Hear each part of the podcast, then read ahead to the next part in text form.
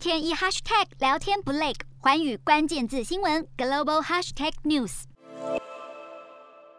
亚洲深受全球暖化的影响，包括印度致命等级的空气污染，还有澳洲的热浪和野火。各国政府想方设法努力对抗气候变迁之苦。然而，亚太的煤炭消费量还是居高不下，占了全球四分之三。因为亚洲国家很依赖煤炭作为能源的供应来源。以印度为例，印度目前总计有一百三十五座燃煤发电厂，全国百分之七十的电力都来自于这些发电厂。越南也是，全国有将近三分之一的电力。来自燃煤发电。再看到日本和南韩能源的供应中，煤炭仍占百分之二十五点三，石油占百分之三十七点一，再生能源只有百分之八点八。南韩对化石能源的依赖程度高达百分之八十五，再生能源发电比例更低，只有百分之二点三六。全亚洲有四十趴的电力来自燃煤电厂，而根据英国智库碳追踪计划的报告指出，在全球新燃煤电厂建造计划中，亚洲五个国家。就占了百分之八十，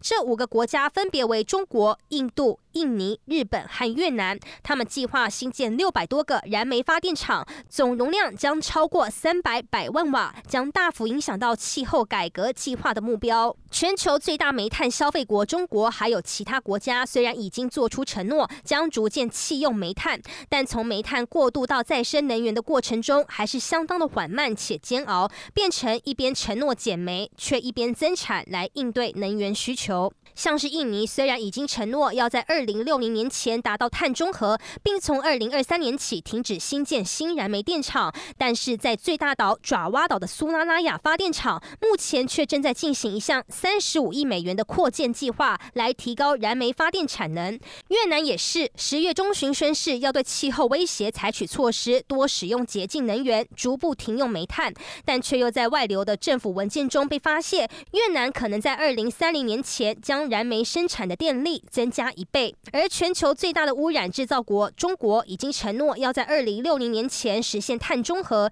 也开始停止在海外建设燃煤发电厂，但近期却因限电造成经济反弹，又赶紧下令煤矿厂扩大生产，来应对全国电力短缺的问题。只能说，对于如此依赖煤炭的亚洲国家，煤炭非同小可，牵一发动全身。想淘汰燃煤的同时，也要顾虑各种挑战，像是电力短缺，进而影响到全国经济，或甚至淘汰煤矿厂将造成劳工的不平等问题，都需要去关注。瞄准新南向商机，剖析东南亚发展。我是主播叶思敏，每周五晚间九点记得锁定，看见新东协就在环宇新闻 MOD 五零一中加八五凯擘二二二及环宇新闻 YouTube 同步首播。